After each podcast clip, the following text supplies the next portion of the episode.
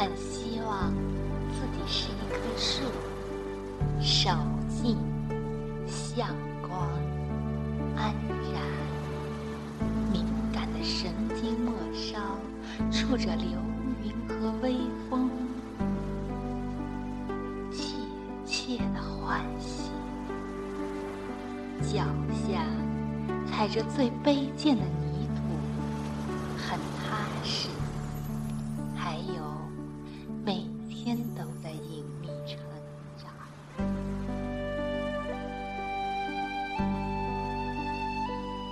亲爱的听众朋友们，大家好，这里是荔枝 FM 幺二六二九九零，我在这里，你在哪呢？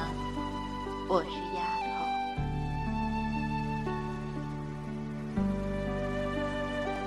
孩子的成长中，离不开父母的陪伴。很多父母希望孩子能够成龙成可你们真的知道孩子的兴趣是什么吗？他们真的愿意每天去学钢琴、学跳舞、学英语吗？孩子的成长中，其实父母只需陪伴就好，不必去做孩子的生活导师和精神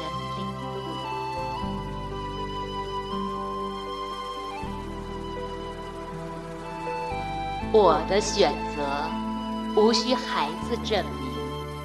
文叶月优，他就是一个普通孩子啊。上周给一个幼儿园的家长们介绍倾听孩子的方式，谈到了打骂不能起到教育孩子的作用。分享结束时，一位妈妈义愤填膺地站起来说：“那孩子脾气来根本不听话，不打怎么办？我看是因为你命好，生了个乖巧懂事的女儿，才说什么不打不骂。”我愕然，我生的是男孩儿。那位妈妈愣了一下，又说：“那是你命好，就生了一个，好管。你要是孩子多，看你还能说的这么轻巧不？”我觉得很有趣，于是继续跟进。我生了两个孩子啊，年龄相差两年半。他语塞，继而愤愤：“那是你命好，要是你家两个都是调皮捣蛋的男孩，还能站着说话不腰疼吗？”我忍住笑，幸灾乐祸地说。我家两个都是男孩啊，命好。那位妈妈脸一阵红，一阵白，丢下一句：“那是你命好。”然后隐没在退场的家长中。我以为这个插曲就告一段落了，谁知过了一会儿，他又转了回来，对我说：“在院子里玩的那个孩子就是你儿子吧？我也没看出他有什么过人之处啊。”这次换我愣住了。是啊。他就是一个普通孩子啊，你为什么生这么大气呢？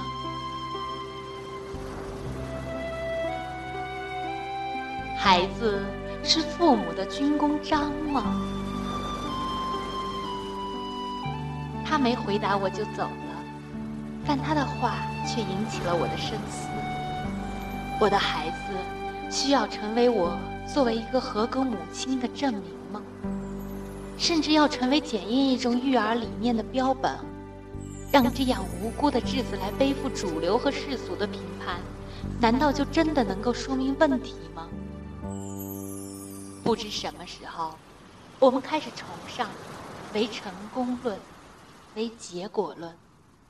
孩子的成功等同于父母的成功，孩子的荣耀等同于父母的荣耀。更有人直言不讳。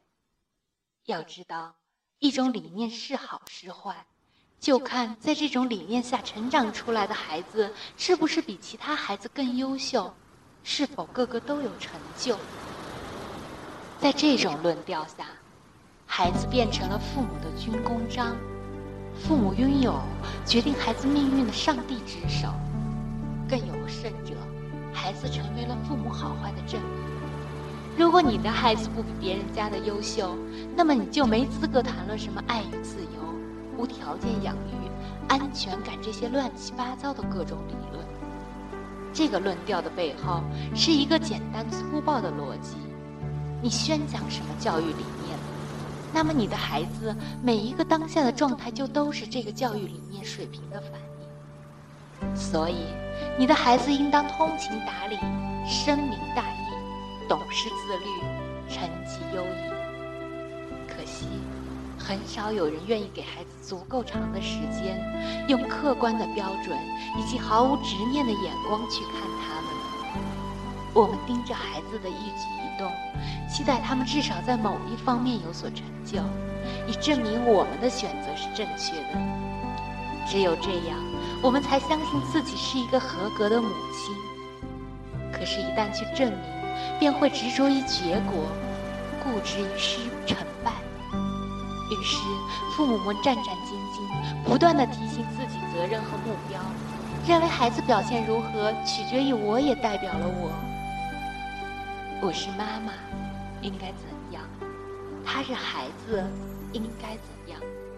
或者，我要把孩子培养成什么样？如果没有达到，就是教育的失败。如果总是有这样的自我期待和定义，父母的压力和担心就会多很多。害怕自己不是个好妈妈，无法放松，对未来充满恐惧。我也在摸索中前进。同样，也有人说，你学了这么多东西，你的孩子一定特听话、特懂事吧？或者，你一定不会遇到育儿难题，也没有家庭矛盾吧？其实不是。我成为一名家庭教育的讲师，是因为我通过一系列的学习和考核，能够讲授这样的课程，而不代表我做的就一定比别人好，更不代表我的孩子一定比别人优秀。更何况，优秀和成就的定义又由谁来评判呢？我不是正确的化身，所说的内容也不是真理，我更愿意做一个分享者。所提供的是一种思路，让大家可以多角度的去看问题，从而选择自己认可的、接受的方式。其实，生活中的我又何尝不是在摸索中前进，在曲折中迂回呢？上个月，公公脑溢血住院，叶儿爸不在，我需要一天三次往返医院送饭。而已经公布出去的读书会和讲座也必须按时举行。每天早早把叶儿丢到幼儿园，就开始了兵荒马乱的一天。晚上把两娃都哄睡后，冲两杯咖啡继续熬夜，再加上数次夜奶，严重缺乏睡眠的我，血槽立马见底。我开始对叶儿大呼小叫，被他的止呕气的七窍生烟，会因为他生病而对着老师碎碎念，恨不得把他丢到幼儿园再也不接回来了。有时候也会感慨，三岁以前的那个小门娃去哪了？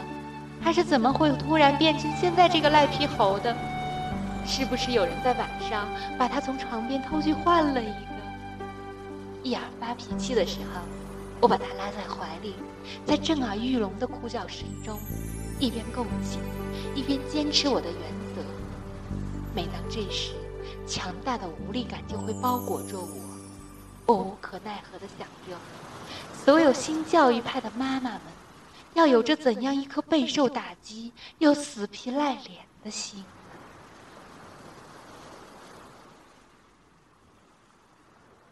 亲子是一种爱的相遇。晚上临睡前，我搂着叶儿问：“你知道我喜欢你吗？”叶儿说：“知道呀，我也喜欢你呀。”我说：“我骂你的时候，你也喜欢我吗？”叶儿低声说：“你骂我的时候，我好伤心的。”但我还是喜欢你。我问：“为什么？”叶儿把两手一摊：“因为你是我的妈妈呀。”这是一个三岁多孩子给我的答案。我什么都说不出来，只是默默地搂紧了他。他爬起来，在我的额头上偷偷吻了一下，然后像一条泥鳅一样，飞快地钻到了枕头下面。在那一瞬，我忽然有了一种力量和坚定。我养孩子，不是在搭样板间，让别人夸赞我是一个多么牛的妈妈，以此来寻找存在感。我不需要叶儿的行为规范符合什么大众评价标准，我不需要他来证明我作为一个母亲的正确性。我的孩子，就是他自己，而不是某个教育模式的所谓代言人。我知道。他所有的桀骜不驯都是在宣告：我不是你，我不为你的梦想而生，我全然独立。孩子和我们是两个完全独立的生命，只不过孩子的生命是经由我们而来。生命是一个历程，生命和生命是平等的。是一种相遇。孟谦老师说：“亲子只不过是我们孩子相遇的形式。亲子生活是我们和孩子一起相处的时光，是人世间最温暖、最亲密、最深入的连接。